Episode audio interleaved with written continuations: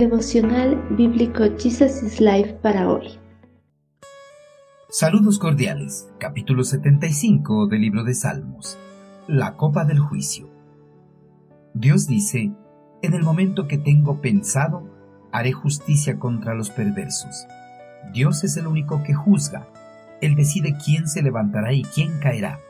Pues el Señor sostiene una copa en la mano, llena de vino espumoso mezclado con especias él derrama el vino en señal de juicio, y todos los malvados lo beberán hasta la última gota.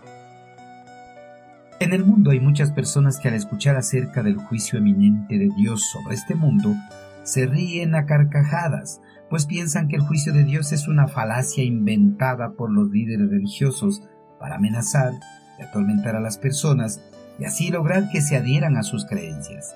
A pesar de los pensamientos contra la existencia de Dios y su juicio sobre este mundo por parte de algunas personas, este juicio se llevará a cabo en su debido tiempo, ya que el juicio de Dios sobre las personas malas y perversas no es una falacia inventada por los hombres. El eterno Creador lo determinó en el momento preciso cuando el pecado se apoderó de este mundo. El salmista afirma que Dios en su momento oportuno derramará su juicio sobre las personas malas y perversas, ya que Dios es el único que tiene derecho para ejercer juicio sobre el hombre, porque Él es su creador. Al ver que ha pasado mucho tiempo desde que fue anunciado este juicio sobre el mundo, algunas personas han llegado a pensar que este juicio nunca llegará. Los hombres, como seres limitados, no tienen la capacidad para comprender la perspectiva de Dios sobre el tiempo. El hombre quiere todo al momento, sin reconocer que el tiempo de Dios es mejor para cada ser humano. Cuando Dios lo crea conveniente, hará lo que sea necesario para ejecutar su juicio sobre el mundo. Su tiempo es perfecto como Él es perfecto, y no cambiará solo por el deseo del hombre.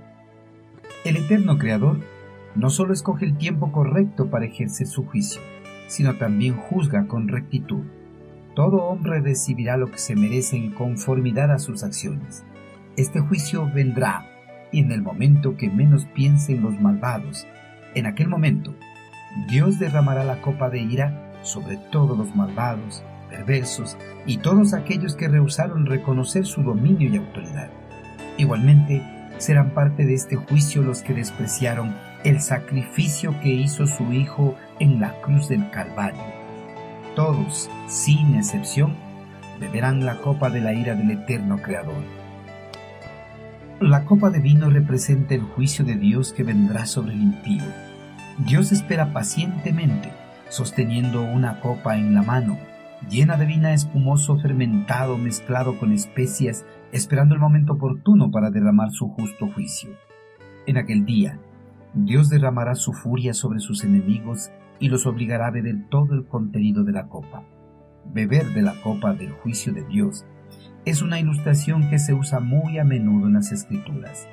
Los malvados y perversos que disfrutaron lastimando a los indefensos, a los redimidos de Dios, tomarán una cucharada de su propia medicina hasta la última gota. Queridos hermanos, el eterno Creador afirma su soberanía, especialmente contra los malvados y perversos.